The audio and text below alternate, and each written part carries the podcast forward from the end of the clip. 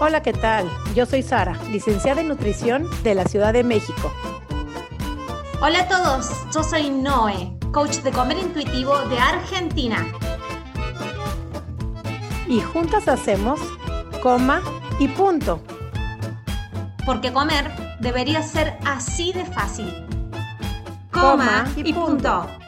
Bienvenidos a un episodio más de Coma y punto, un episodión. Eh, ya pasamos los 100, entonces ahí ya como que se me hinchó el pecho y dije, es un episodión. Pero bueno, felices. ¿Cómo estás, Sara? Hola, querida Noé, ¿cómo estás? Aquí muy agradecida con nuestra invitada de hoy. Muy feliz porque parecería que no, pero lo, logramos. Llegamos a los 100, lo logramos, llegamos y vamos uncounting, como dirían aquí mis amigos de Estados Unidos, uncounting. Y hoy tenemos una invitada que cuando escuché su historia me conmovió, pero me conmovió por la impotencia. Y fue cuando le escribí y le dije, ¿te gustaría espacio en Comi Punto? Y con toda la alegría, la energía, fue un sí 100%, cuadramos horarios.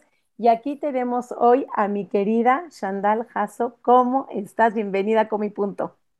Hola, Noé Sari, muy honrada de estar en este espacio. Por supuesto, eh, quienes venimos aprendiendo de este enfoque, para nosotros ustedes son inspiración y no hay más que un agradecimiento eterno por el trabajo que hacen día con día.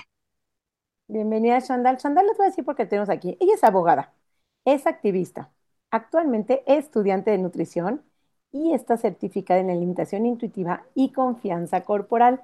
Entonces tiene sus conocimientos, está en la trayectoria. Qué fuerte, mi querida Chandal, estudiar nutrición y tener por el otro lado toda la parte de la alimentación intuitiva, de la confianza corporal, porque todavía no logramos como balancear ahí como hay un choque de ideologías, de pensamientos, de conceptos. Me imagino que estás como ahí lidiando, pero creo que las narrativas van cambiando, los maestros van cambiando y ya nos platicarás.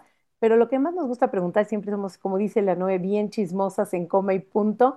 ¿Qué te ha hecho llegar hasta acá? ¿Cuál es tu historia con las dietas, con tu cuerpo, con tu infancia? Los micrófonos son todos tuyos, mi querida Chantal. Gracias, chicas. Pues yo vengo de una familia donde siempre ha habido dietas, o sea, siempre ha habido este enfoque de hay que cuidarnos y, y la familia entera entraba a este maratón de ensaladas y de nada em, extremo, pero sí hoy sé conductas de riesgo que antes no acabamos en un trastorno. De, bueno, sí acabamos, pero de chicos no pasa otra cosa porque pues era constante todo el tiempo.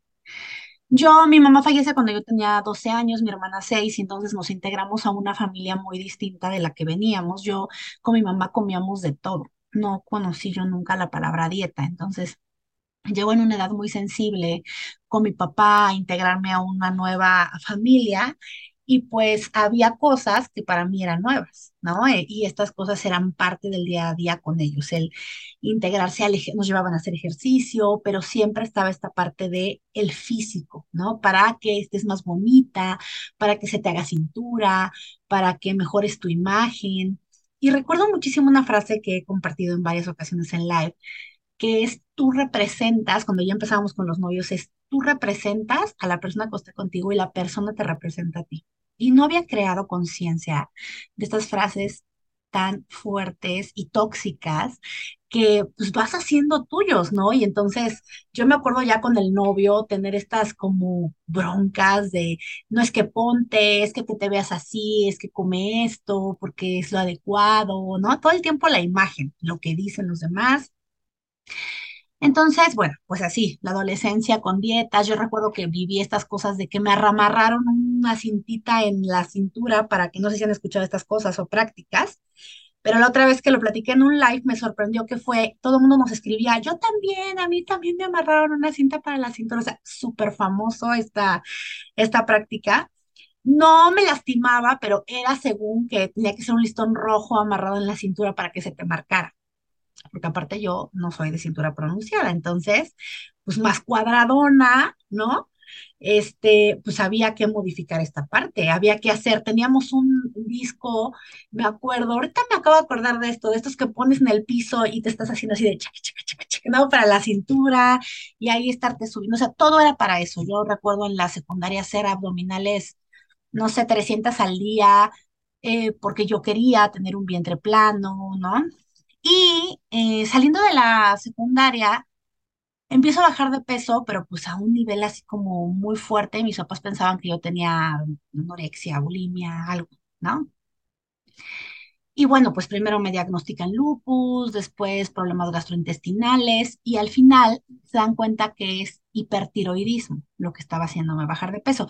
Y se dan cuenta porque vamos a una carrera de la Ciudad de México, siempre nos gustó el ejercicio, siempre lo hicimos, lo disfruté, pero pues se fue manchando de este mensaje de modificación de cuerpo, ¿no? Que yo recuerdo yo nadé em, para o sea, profesionalmente, ¿no? Semiolímpico, este, yo bailaba, corría y, y, este sentimiento pues fue llegando a que cada vez era más difícil hacer ejercicio y mantenerlo, porque ya era un pesar, era una obligación, ya no era este placer de hacerlo porque lo disfrutaba.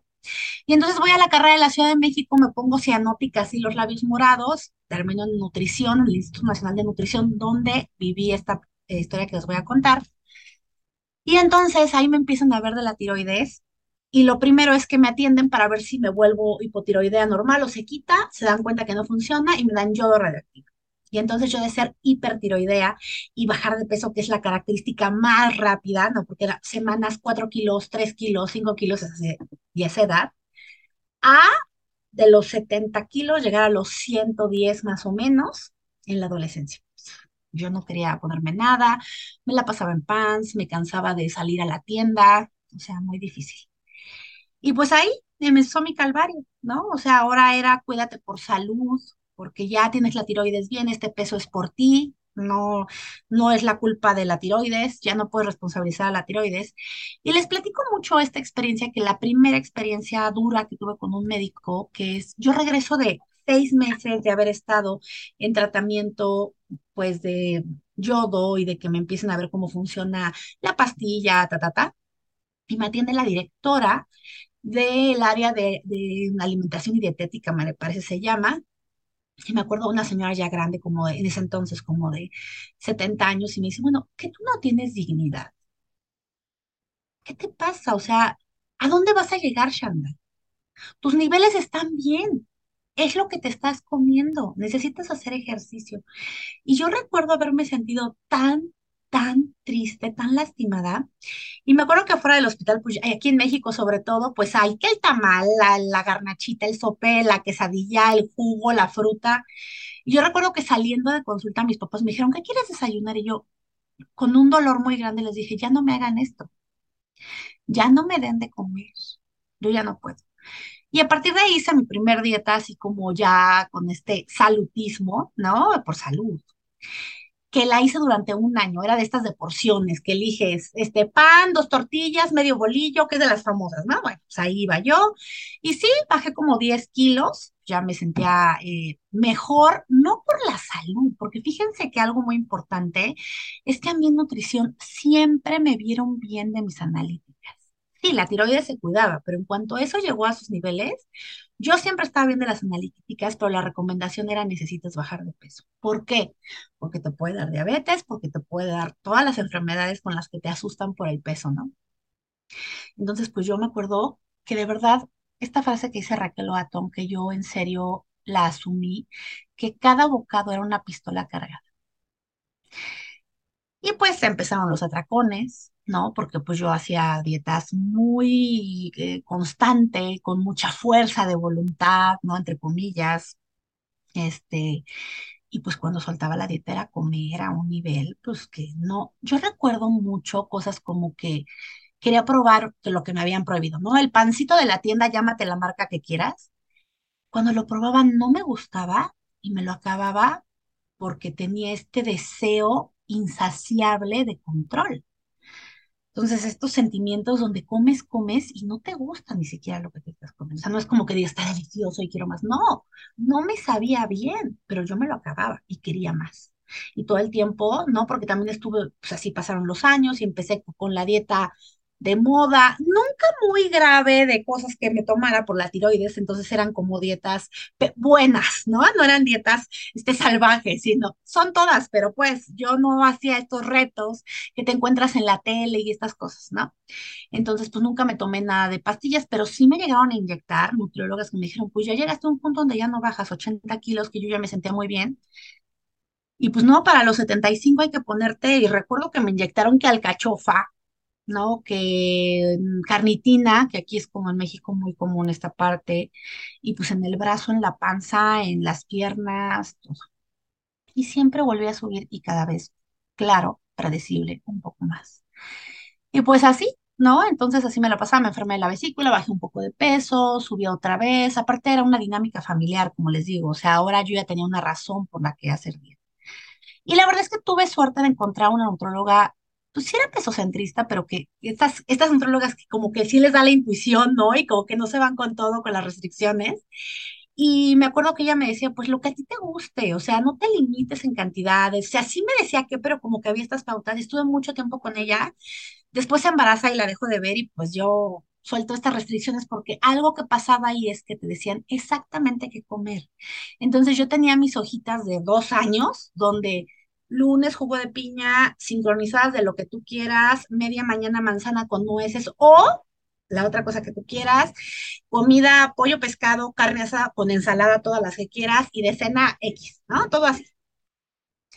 Entonces, obviamente hoy sé dietas súper eh, hipocal, digo, sí, hipocalóricas, y, y, pues yo, dolores de cabeza, todo esto ya sabes es normal, y pues así, o sea, así fue mi vida. Todo el tiempo dieta, subir, dieta, subir, rebote, rebote, rebote. ¿Cómo llegó el punto de quiebre? Porque las historias de en dónde llegó ese punto que dijeron, basta, o se dieron con la información, dice, esta información la estaba esperando, no sabía que estaba ahí afuera y llegó a tu vida. ¿Cómo fue ese momento? Porque todas llegamos a ese punto de quiebre donde buscamos por otro lado o empezamos a googlear, fue en desesperación estuvimos dispuestas capaz de que, recibir otro tipo de información. ¿Cómo pasó con vos de que te diste cuenta de que había toda esta información que conoces ahora? Fíjate, no, es que yo eh, siempre quise estudiar nutrición porque siempre sentía que algo yo no sabía, algo había que yo no había descubierto el hilo negro, ¿no? Pero ¿cómo iba a ser una nutrióloga gorda? En la casa me decían, y yo sabía que yo tenía que bajar de peso. Mis amigos que sabían que quería estudiar nutrición me decían, hay que hacer un reto donde salgas en las redes y te vean a ti el antes y el después, todo esto que nos están vendiendo. Yo quería ser esa persona, ¿no? Entonces, bueno, ya casada con un hijo que también el embarazo un calvario, porque algo, lo más importante era baja de peso. Yo tuve un embarazo cuidado de tiroides con un peso, un cuerpo de mayor tamaño sin llegar al peso que hoy tengo, que es mi peso más alto. Yo estaba como en 83 y siempre me dijeron que me iba a dar diabetes gestacional, que yo me iba a poner muy mal. Y yo tuve un embarazo perfecto a término. Leo nació 42.3 días, así enorme ya, salió parto natural, perfecto. Pero después pasa el tiempo, yo me enfermo de COVID empezando la pandemia. Entonces, enferma de COVID, empiezo a leer de esta información, ya no me acuerdo si fue em, con la cuenta de Raquel, sí, creo que fue la cuenta de Raquel, y em, yo me acuerdo que me puse muy mal, tuve eh, oxígeno dos meses y bajé mucho de peso. Y cuando yo acabo el COVID, la gente me empieza a decir, oye, qué bien te ves, ¿no? Híjole, me dolió tanto, no fue una cosa así como, ¿qué está pasando en el mundo? O sea, yo estaba por morirme. Pudo haber sido. Tuve la suerte, la fortuna y el privilegio de poder pagar un médico que me atendió desde mi hogar y que yo podía tener aquí el oxígeno. Y entonces dije, algo, algo esto está muy mal. O sea, ¿cómo la gente? Y entonces hice conciencia. Es como si lo tienes ahí al lado todo el tiempo. No lo ves. Aquí está, pero no lo ves porque es una, eh, es esta conversación interna, ¿no? Que ya la tienes automática. Entonces, ahí me mueve mucho, me doy cuenta de esto, y ese fue para mí un tocar fondo donde me estaban felicitando, pues eh, mal, ¿no? Y aparte tuve cerca una amiga a quien quiero mucho, que también es, pues, es parte como de la familia, y mm, ella tuvo una depresión muy fuerte y le pasó lo mismo. Y ahí hice más conciencia, ¿no? O sea, dije, entonces no importa, no nos quieren sanas, nos quieren delgadas.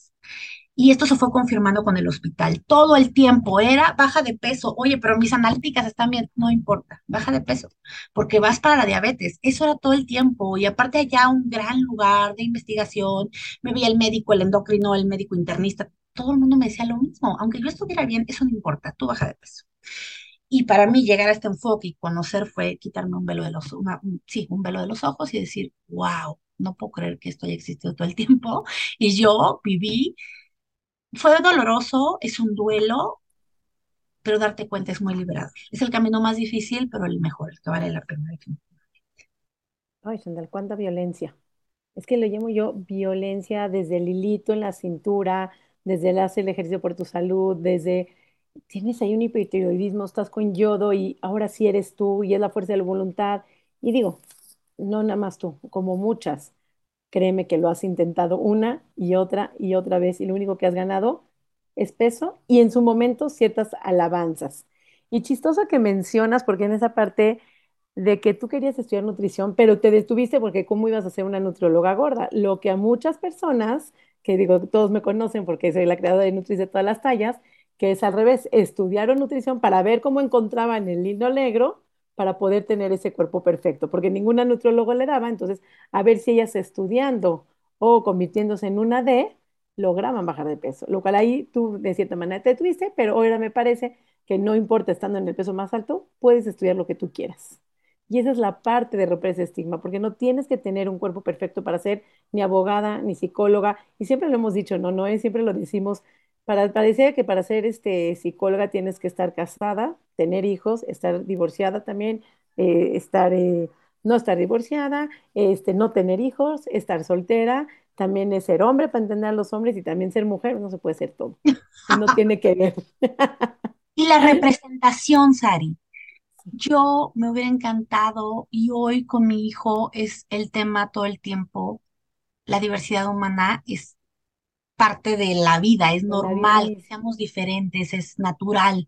Pero ¿qué tal cuando ya lo ves? Cuando ya lo ves, ya no te molesta, ya ves la diversidad, o sea, ya puedes notar y celebrar la diversidad, porque ya no la notas como algo raro, extraño, fuera de la norma. Hoy en día el que logra quitarse esa venda de la que tú hablas y logra ver esa diversidad, ya puedes admirarla. Se logra, ya no es nada más visibilizarla, sino también admirar los millones de cuerpos distintos que hay, aunados a los millones de personas que vemos.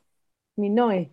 Mi pregunta, que yo creo que recién me he dado cuenta y todavía no la he podido formular entre todas las chicas que han pasado por el podcast, porque yo creo que ya todas han estado recibidas de la carrera de nutrición. Y esta pregunta es para Jan, Jandal. ¿Cómo es cursar una carrera de nutrición tradicional ya teniendo la información nueva? Es una locura, no es una locura, no tienes idea. Lo mismo me pregunto cómo le hacen. Mira, para mí es distinto, porque en general todas las activistas, eh, chicas que conozco, ustedes ya llegaron a un punto y conocen el enfoque y es cambiar esta narrativa. Yo estoy viendo los focos rojos todo el tiempo. Y te voy a decir, todos mis trabajos no he, o sea, te juro que arriesgo la calificación cada que entrego un trabajo. O sea, yo todo el tiempo, apenitas me preguntaron, ¿cómo atacar la obesidad? Un trabajo en no sé qué investigación, y este trabajo va a servir para más adelante materias. No, bueno, o sea, yo obviamente hablé de cómo atacarla dejando de discriminar, cómo esta palabra está tomada por la cultura. Y la, o sea, muchos maestros me dicen, muy interesante, pero otros, pues es confrontación. Y que me contestó, mira, me encantó una maestra que me mandó un mensaje, yo, este fue más profundo porque era de metodología de investigación, este que les cuento. Y me contesta al final con un video de TED de una chica que se fue a un retiro de estos de comedores compulsivos y que regresa bajando de peso. Ese fue el video que me mandó ella. no te das cuenta de lo que te dije, o sea. Sí, profesor, pero la vemos a esta chica en cinco años después. Ahorita estás usted, ¿qué pasó con ella cinco años después? Estoy hablando de que un video sin sentido. O sea, yo no le hablé de nada de eso. Yo le estaba dando datos duros, evidencia científica, historias. O sea, yo quedé de verdad que dije, me encanta, pero es muy duro. Y algo muy importante que me alarma muchísimo es que yo de los compañeros y grupos en los que hay a lo mejor 200 compañeros en un grupo, en otro, de WhatsApp, noto cuando se ha platicado el motivo de la carrera, es lo que acaba de decir Sari. ¿Quieres modificar tu cuerpo? ¿Quieres salvar a la familia de diabetes? ¿Quieres quitarles la adicción al azúcar? ¿Quieres que sean fit? O sea, es tan erróneo todo, todo lo que se dice es cultura de dieta. Esa es la gente que nos va a atender allá afuera. Esos son nuestros futuros nutriólogos. Bueno, ¿qué vamos a tener? Vamos directo al mismo agujero. Vos sabés que yo he hecho estas estadísticas están, está la doctora de nutrición Laura Tomás, que ella presentó todas estas estadísticas, es una, se puso en asociación con un montón de centros de, no, de directores de universidades de nutrición en varias partes del mundo, hicieron como estadísticamente encuestas entre alumnos. Yo creo que los países que habían sido entrevistados eran entre 26 y 27, no me acuerdo el número exacto de países. Y estos fueron los resultados a los que llegaron. Que un 72% de los alumnos de nutrición habían tenido o trastornos de conducta de alimentación, o estaban en conflictos con su cuerpo, o estaban todavía en conductas desordenadas con la comida. 72%. Entonces, es una, es una alta población que va a la carrera queriendo como ellos sanarse primero o encontrar este hilo negro que primero les dé a ellos el control. ¿Significa que la carrera de nutrición las va a sanar? No, no tenemos registro de que los sana la carrera de nutrición. Va a terminar siendo un profesional que desde su desorden o desde su perspectiva, capaz que desde su sesgo y desde su perspectiva que no está sana, termina asistiendo a otras personas y las termina tal vez enfermando. Y no, y, las va a enfermar porque está proyectando sus enfermedades. Lo estoy diciendo pero los ovarios para decirlo. Las va a... Ahí está. Claro. Es tremendo. Sí, no sé si yo podría, no sé si yo hubiera podido bajo este enfoque, bajo esta, pues ya pasamos como, sea, ya trabajamos bajo ese enfoque de cultura de dietas par de bastantes años ya, eh, ya hicimos la transición, ya pasamos el duelo, ya pasamos la frustración de, porque hay una frustración de todo lo que estudié sirve para nada. O sea, no sé si hay un punto ahí en la carrera que dices, madre mía, porque sirvan, y lo peor es ver esas autoridades que es un maestro, donde todavía sigue teniendo esas creencias de cultura de dieta, donde verdaderamente, yo siempre lo digo, salí de la carrera creyendo que con mis métodos, mis menús perfectos, iba a acabar con la obesidad. O sea, sí o sí tenía yo que acabar con ese gran, lo pongo entre comillas para los que no nos estén viendo, pero con ese gran problema que era la obesidad teníamos que acabar con los menús más creativos, más divertidos, para que el paciente no se aburriera, para que los pudiera seguir y mantener a largo plazo, pero nadie nos dijo en la carrera que es insostenible, que haya alguna hormona que se llama grelina, que te hace comer sí o sí, terminar en atracones por cada restricción y que terminas ganando kilos sí o sí, y nadie te lo dice, y lo chistoso es que a mayor profesionales de la salud, a mayor ciencia, mayor, y lo voy a poner de comillas otra vez, obesidad o personas de cuerpo grandes, tenemos. Entonces, ¿dónde está ahí donde no hay un equilibrio? Si hay ciencia, si hay estudios, si hay productos lights, si hay productos, inyecciones, medicamentos, metforminas, todo lo que la cultura de dieta ha inventado para acabar con esa obesidad, hasta llegar a la cirugía, tiene que cortar eh, órganos de las personas, y sin embargo, no ha disminuido esos cuerpos grandes, al contrario, han incrementado. Exacto, en un enfoque centrado en peso está aumentando que haya cuerpos de mayor tamaño, que haya esta llamada obesidad, que esto aumente. O sea, estamos atacando el problema con el mismo problema. El problema, ¿no? Entonces, está muy fuerte. Yo em, les quería compartir esto que dice Sari, hace apenas, eh, ya tratada eh, con un endocrino no pesocentrista, porque ya empecé mi tratamiento, pero pues obviamente pagué mis estudios y pagué más caro aquí en México como algo como de 3 mil pesos y yo tengo mi consulta en nutrición que no había tenido por pandemia. Me llaman, dije, perfecto, ya pasaron tres meses de mi tratamiento, aprovecho la consulta, me hacen mis estudios, gasto poquito, listo. Voy, me saco mis estudios y entonces veo que salí bien a solamente lo de... ¿A qué fue? Ah, no, nada, no me saqué insulina.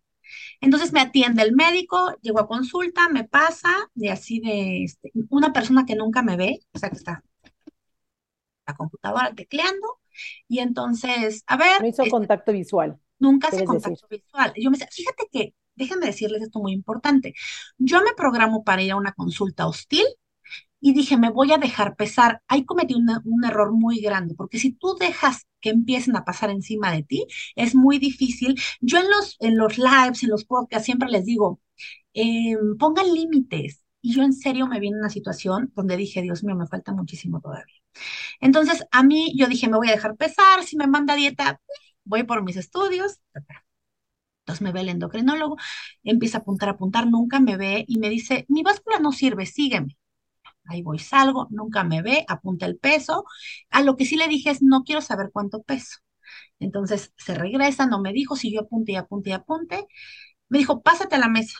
Entonces me siento, me toma este de la oxigenación, nunca me toca la tiroides, jamás que yo voy a cita de tiroides. Eso es algo que, o sea, es ocultar el cuello es como una básica, ¿no? Entonces no me revisa el cuello y eh, se sienta y me dice, mira, tus analíticas están perfectas, Ajá. pero tu peso es una situación muy grave porque te va a dar diabetes. Entonces, estoy pensando tratarte como diabética. Lo que vamos a hacer es que te voy a mandar a hacer una curva. Yo, yo tengo resistencia a la insulina. Hoy sé, seguramente es a causa de este weight cycling, estas subidas y bajadas de peso. Pero él, obviamente, siendo peso centrista, me dice, pues esto es por tu obesidad. ¿no? Entonces me dice, eh, yo creo que te voy a tratar como diabética y para eso te voy a tomar una muestra de insulina, esta de tres meses que te ve cómo ha estado el azúcar. Le digo, ¿cómo está mi azúcar ahorita? Perfecta, tu azúcar aquí está perfecta. hemoglobina glucosilada. Ah, sí, hemoglobina glucosilada, exacto. Me dice, tu azúcar aquí está perfecta, pero ese, ese, este estudio de hemoglobina glucosilada, que es la que da estos datos de tres meses con anterioridad, es el que necesitamos, ¿no? Entonces ahí quedé así de, ¿qué onda con este tipo? O sea, me va a medicar como diabética. No, no, eso me puede, o sea, eso, no sabes cuántos pacientes me llega mi tratado con metformina, donde sus glucosas, su resistencia y todo está perfecto, y solamente por ese sesgo de peso les dan metformina. O sea, la metformina, voy a hacer un paréntesis enorme, no paréntesis de asterisco, mayúsculas y subrayado y en negritas. La metformina no es para bajar de peso. La metformina no baja de peso. Y los que han tomado metformina, probablemente en un principio les quite un poquito el hambre, les dé náuseas, pero no baja, diarreas o whatever sean los síntomas secundarios, pero no, a nadie le servido para bajar, no decía nadie porque no me gusta el nunca y el nadie ni el todos, pero la metformina no es algo para bajar de peso y al día de hoy todavía no existe nada inofensivo, duradero de largo plazo, que te mantenga el peso bajo sin efectos secundarios. Entonces, la metformina tampoco. Y eso que te traten como diabética por, por su sesgo de peso, o sea, me hierve la sangre. ¿Cómo me va a tratar como diabética? Y él me dice, ¿tú tienes resistencia a la insulina? Sí. ¿Cuánto tomas? Tanto de metformina. Ok. No, pues sigue así porque está perfecto. Ok. Me dice, ahora, ¿roncas? Le dije, mira, yo tengo una desviación en la nariz porque me cayó un escritorio cuando yo estaba chica. Haz de cuenta que no me escuchó. Ah, ok, ok, pero sí roncas, ¿verdad? O sea, le valió lo que yo le estaba diciendo. Me dice, yo creo que tú tienes apneas de sueño y que te hace faltar la respiración cuando duermes. no, no. Entonces te voy a mandar a hacer un estudio de una clínica del sueño aquí. O sea, todos son protocolos. Él les de cuenta como un caballo ciego viendo hacia adelante. No le importaba nada más que lo que él pensaba este, nunca, o sea, lo que yo contesté, si no era lo que él quería, le valía. Él lo que él asumía. Lo que él asumía. Él eran sus propias respuestas, nunca me escuchó. Sí, no, porque encima es como que lo tienen todo aprendidito, ¿no? No te puedes salir de eso, está aprendidito, está, está para ser, eh, eh, es un atendedor, no es un médico, es un atendedor serial de pacientes en realidad. Y, no es automatizado. este hospital es un hospital top en México es un lugar de investigación importantísimo. Los médicos y, profesionales de la salud se pelean por hacer su especialidad aquí. O sea, es como lo plus ultra, así. Entonces estoy en el lugar, imagínate. Ajá. La consulta no duró arriba de 10 minutos, no quiero exagerar, tal vez 10 tal vez 10, pero nunca me preguntó cómo estás, cómo te sientes, has tenido algo, nada, no hizo ninguna pregunta, todo fue lo que él asumió. O sea, no palpó tiroides, no hizo preguntas sobre tiroides, sobre tu historial, sobre nada. Nada. No fuiste por tiroides. Yo voy por tiroides. Y luego me dice, Entonces te voy a mandar a la clínica y ahí ya me empiezo a incomodar y le digo, ¿por qué me va a mandar a la clínica? ¿Cuáles los síntomas que te dicen a ti que yo vaya? Tu peso. Y que roncas. Y yo le dije, es que te dije que no ronco más que a veces porque ya me vieron un especialista y se dieron cuenta que el tabique ya creció de un lado, de un lado está destapado, del otro tapado, pero pues me tengo que operar la nariz porque eso es una desviación. Ah, o sea, es otra cosa. No le importó, me dijo, mira, ve y platicamos. Y por último, mira, te voy a mandar a un programa especial que tenemos un protocolo ahora. Aquí hay cirugía ya bariátrica en el hospital. Y yo así, foco rojo encendido y yo ya me empecé a sentir como muy incómoda con este tipo que aparte nunca conectó conmigo, violento, grosero, déspota, este, irrespetuoso, falta de ética, etcétera. Y ahorita lo puedo contar, pero de verdad ahí yo ya estaba muy mal. Y me dice él, te voy a mandar a un lugar para que te veas psicólogo, psiquiatra, para, ¿por qué no puedes bajar de peso? Y si no puedes, que te pasemos a cirugía bariátrica. Y yo ahí, shock total. Es la primera vez en mi vida, no sabes las historias que recibí de cuántas mujeres pasan por esto que yo pasé y estoy tan molesta y preparé una denuncia porque no voy a parar hasta el final de las consecuencias con este hombre y con esta situación que está pasando. Pero cuando me dijo eso, yo dije, ¿qué onda con él? O sea, esto está muy mal. Es como si recibiera 100 pacientes y dijeras, a ver, 70 tienen sobrepeso, pues que saben aquí. Me dice, me espanta mucho que en pandemia haya subido. O sea, lógico. No, aparte, obvio, yo dejé la dieta. Él no sabe nada de mí. No sabe absolutamente nada. Entonces ya cuando me dijo que me iba a mandar al protocolo, yo ya estaba muy mal, salí frustrada de no haber podido. Ah, porque le dije, no hay evidencia científica, y es la única vez que me volteé a ver, le digo, no hay evidencia científica que se pueda bajar de peso y mantenerlo a largo, a largo plazo después de dos a cinco años. Me volteé a ver molesto y me dice, mira, sí, es verdad que no te va a dar diabetes seguro, pero lo que sí es un hecho es que es peor estar como tú estás. Y sí se puede, hay pastillas que te bajan 7 kilos por semana. Y dije, eso es muy peligroso, me dijo, es peor de peligroso estar como tú estás. Ahí, ¿no? ¿eh? Sari, me quedé callada y dije, se acabó la conversación, o sea... Se acabó la consulta. Por supuesto. Se acabó y me paro y me voy. Y es que tenemos que ver a los doctores, decía Chrissy Harrison, el doctor es una persona, es una servidora, se proporciona, es un servicio de salud. Igual, digo, lo voy a comparar con el peluquero, como en el mecánico, con el carpintero, te están proporcionando un servicio. Y si no te gusta cómo te corta el pelo, no vas a regresar y tienes derecho a cambiar de peluquero y tienes derecho a cambiar a tu carpintero. Y lo mismo es el doctor. Entiendo que tienen una autoridad y bata blanca y se queman los ojos muchísimo más que un carpintero y seguramente algún doctor que me esté escuchando va a decir, ¿cómo me comparas? No lo estoy comparando los estudios, cada uno es digno, cada trabajo es digno, cada oficio es digno en este mundo. Sin embargo, eh, son prestadores de sus servicios y cada uno como paciente tiene derecho a cambiar, a elegir uno que trabaje para ti, de la manera en que te guste que trabaje. Sé que suena fácil. pero si vos vas sé que suena fácil. vos vas a no, te corta el pelo, vos le pagas y te humillan en el corte de pelo, vos tenés medios legales para quejarte sobre ese servicio. ¿Qué pagaste y fuiste humillada en el servicio? Con la parte del servicio de salud no es tan fácil así porque siempre va, la va a dar de ganar, digamos, está todo como muy... Eh, eh, eh a lo clarito, es todo muy desdibujado, no está nada legal una herramienta, no sé el México, pero y él tiene la razón, él tiene la razón. Y él tiene la razón. Porque se está curando, claro, porque tiene la autoridad, porque es una persona de estudios. Entonces no, no podría ser como un servicio, yo pago el arreglo de mi auto y lo hace el mal y de hecho tengo algo que me comprueba del servicio que yo pague y esto que no me hicieron. Te vas a la Profeco y vas. Y también yo voy a reclamar a la atención al consumidor. El servicio de salud es legal, pero sí es de cambiar. Entiendo lo único que sí hay una parte cuando estamos en seguros médicos sociales, a veces toca a los doctores que te asignan y ahí sí no es tan fácil cambiar. Pero si todavía estás y tienes el privilegio, porque también es un privilegio de medicina privada, sí empezar a buscar a alguien. Mira, no estoy diciendo porque sé que no pesos centristas son muy pocos, pero por lo menos body respect, respetuosos con tu persona. Y ahí lo que pasó con Chantal fue falta de respeto a tu persona. Ya deja la salud. Yo eh, hoy, obviamente, me, frustré mucho porque aparte yo ya sé de esto. Entonces, saliendo afuera y lloré y yo quería llegar a contar y bueno, pues eh, la verdad, te compartió el video muchísimo, fueron muchas las historias Y dije, bueno, me faltaba vivir esto, lo necesitaba porque yo hoy tengo voz. Empatizar.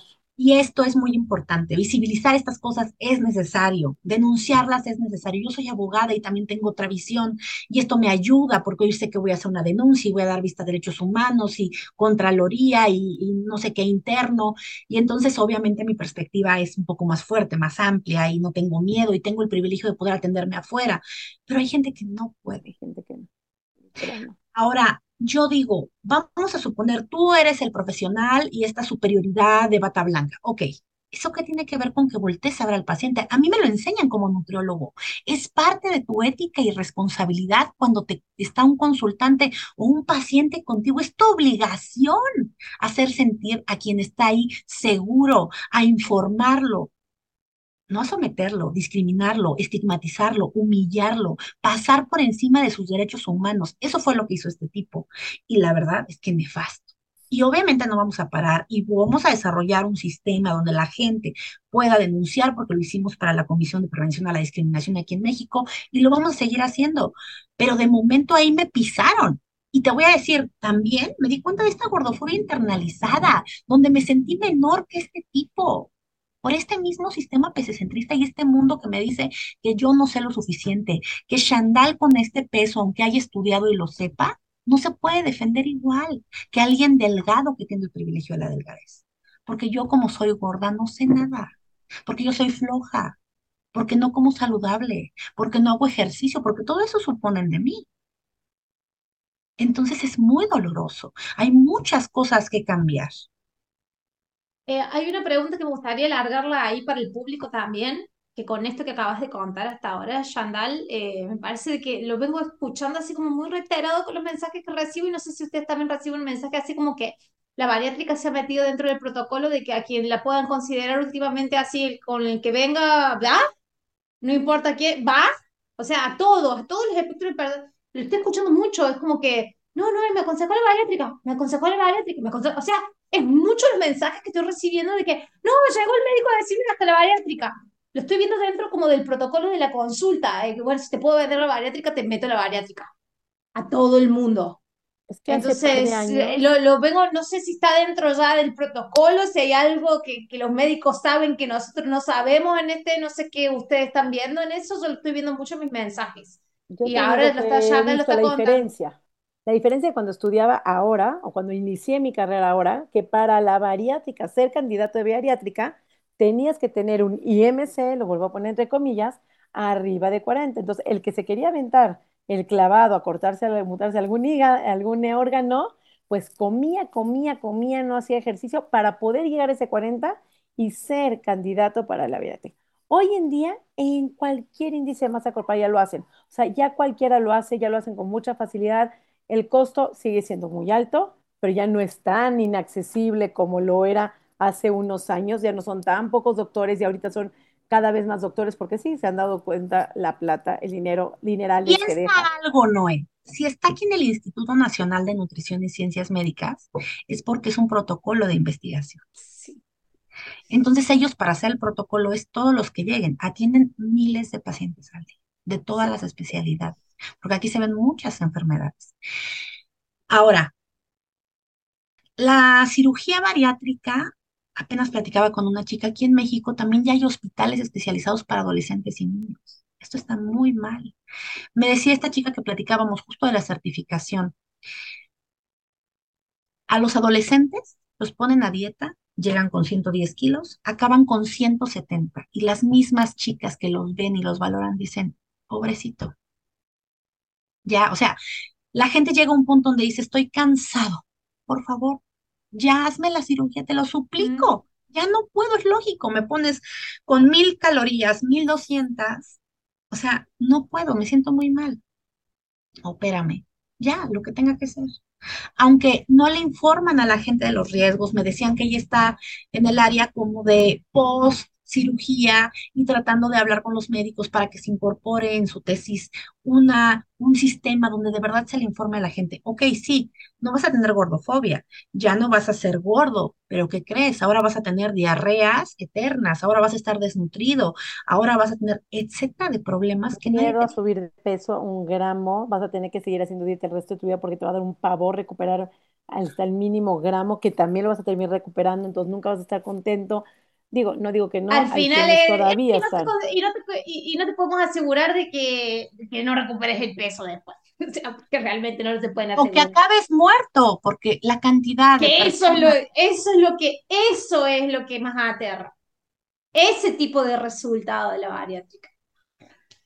Yo lo veo como parte de un protocolo porque lo estoy escuchando, lo estoy leyendo mucho en mis mensajes y ahora con tu caso digo, "Mm, me parece que hay algo acá que se viene como una tendencia, todo el mundo ahí va, no, sos candidato, candidato, candidato, candidato y el que cae, cae, o sea, el que la compra, la compra.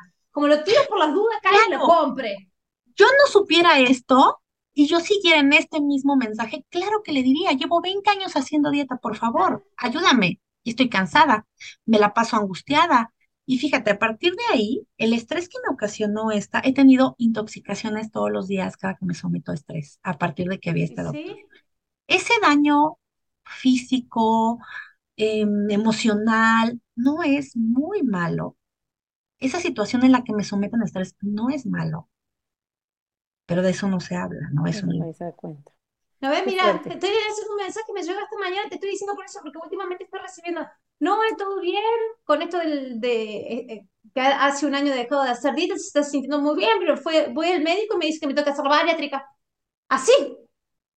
Por eso lo estoy viendo como muy, muy parte de como vendo un caramelo, así a todo el mundo le vendo caramelo, lo estoy viendo muy así últimamente. Y los mensajes saltan, la gente te manda mensajes y dice, estaba re bien con el cuerpo, estaba re bien con la aceptación, estaba re bien de haber dejado de hacer dieta, va al médico y te tira todo el trabajo que has hecho con Aparte, escucha esto, a mí no es que me vea mal de la insulina, mal de algo, nada. Él me dice, tus analíticas están perfectas. Está muy fuerte el sesgo, porque es solo lo que él supone. Él no me quiere sana, él me quiere flaca.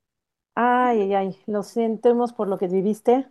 Externo, este, este pésame, sentir, pesar por todas las personas que de alguna u otra manera lo han vivido, se les ha recomendado bariátricas, se les ha recomendado metforminas o han tenido unas malas prácticas de salud, incluyendo los cuerpos delgados, porque asumen que siempre están, están sanos y también hay unas malas prácticas de la salud en ambas partes.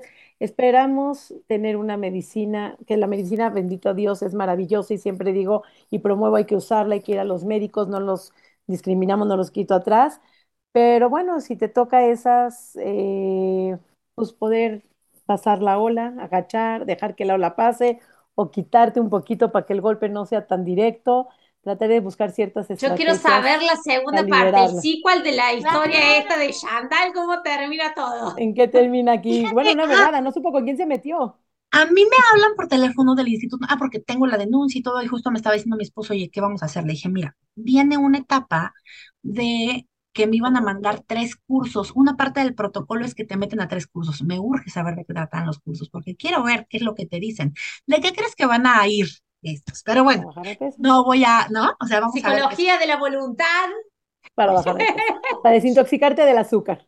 O todos los daños de que yo tenga este peso Ok. y el porqué de la cirugía bariátrica, Entonces, ¿no? en el momento no lo reportaste, tú te saliste y ya no lo reportaste. Entonces, Pero todo se está preparando por acá. voy, sí voy a dirección general y digo que alguien me fue muy mal en consulta y un chico muy amable, o sea, sí me explicó el protocolo, nunca me pregunta nada y sí me da los pasos a seguir y eso me encantó. Entonces él me dice, a ver, tienes que hacer esto, esto, esto, pero saliendo de ahí cuando cuento la historia y empiezo a calmarme, me hablan papá, quien también es abogado, y me dice, a ver, no, es que vamos a ir así, así, así. Yo, claro, tienes razón. Y luego, amiga, si esto hay que dar vista aquí, dije, claro, ahora no se acaba hasta que se acaba, porque si no, entonces, fíjate, cuando yo fui a mis estudios de sangre, leo los derechos y obligaciones de los pacientes. Y cuando tú lees los de los pacientes, son muy diferentes a los del, los del el doctor. El doctor parece que estuviera encubierto. Él puede, ¿no? Reservarse la forma, él puede, todo el tiempo. Y yo dije, algo está mal aquí.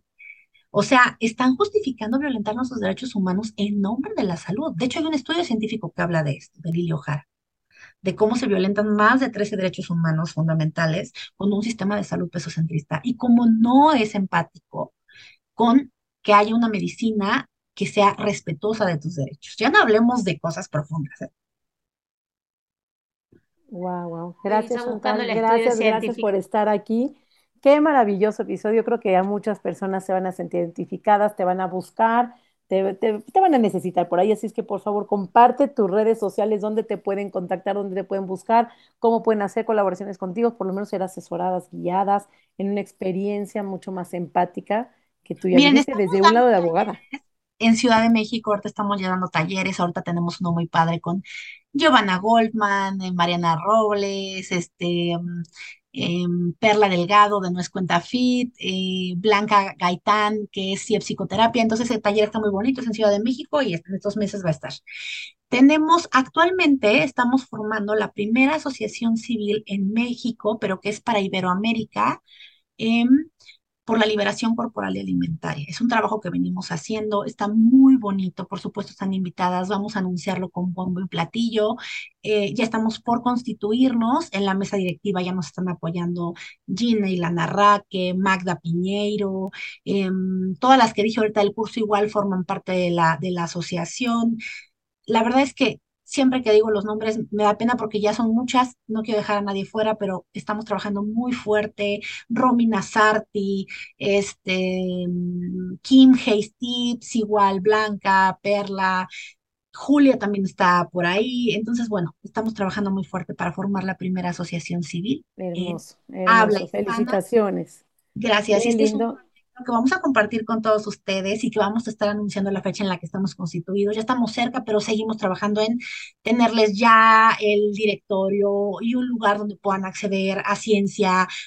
estamos pensando también que puedan hacer su... Em, su sistema de, cuando te vas a graduar, ¿cómo se llama? El trabajo social, ¿no? Que hagas tu trabajo social bajo este enfoque. Y bueno, vamos a estar haciendo muchas cosas y también lo vamos a anunciar.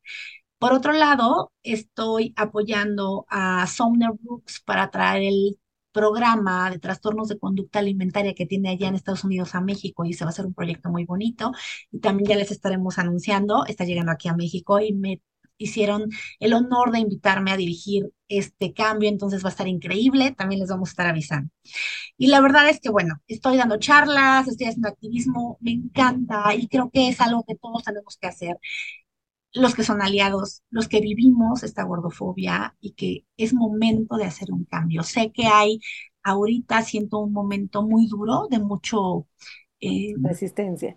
Sí, también de mucho choque, pero es excelente porque es justo cuando pasan las cosas, ¿no? Entonces tenemos adelante y bueno, pues chicas, gracias por este espacio porque es necesario hablar de estos temas y pues Ahí estaremos recomendando también todos los podcasts como este, que ayudan, que comparten, para que la gente que no tenga este conocimiento pueda llegar a él. Lo queremos impactar en políticas públicas, tiene muchos alcances y bueno, iremos haciendo cosas poco a poco y ahí anunciaremos también nuestra primera acción colectiva. Bueno, una verdadera, verdadera activista para adelante, echamos porras, te apoyamos, te sostenemos. Y bueno, gracias, gracias por el espacio, por esta apertura, porque no es fácil hablar lo que la vulnerabilidad de una persona que se atora y de veras, Chantal, gracias por estar aquí en Comi Punto. Soy Nutrición Sari, mis redes sociales, tanto en Facebook como en Instagram. Chantal, te pueden encontrar en, dime tus redes sociales. Escuadrón guion bajo antidieta en Instagram y YouTube. Es el escuadrón antidieta literal, es, viene un escuadrón potente de antidieta, está buenísimo. Entonces, encuentren a Chantal, tiene información sumamente valiosa y no de tus redes sociales. Y no sé si quieres decir algo más para cerrar este episodio. Sí, quiero pues decir algo más. La, la Yandal, vamos, Yandal, después voy yo. No, no, no, adelante.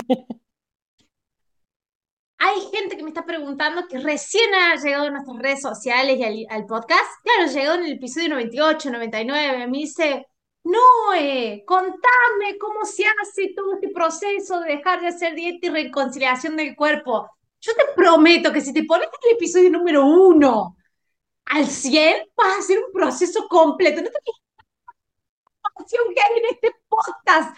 A mí escúchalo, de verdad. Me vas a decir, che, no, pero esto, ¿qué consejo me das? Anda a escuchar, escucha un episodio por día. En tres meses vas a tener un proceso completo, te lo juro, hay mucha información. Está todo gratuito allá afuera.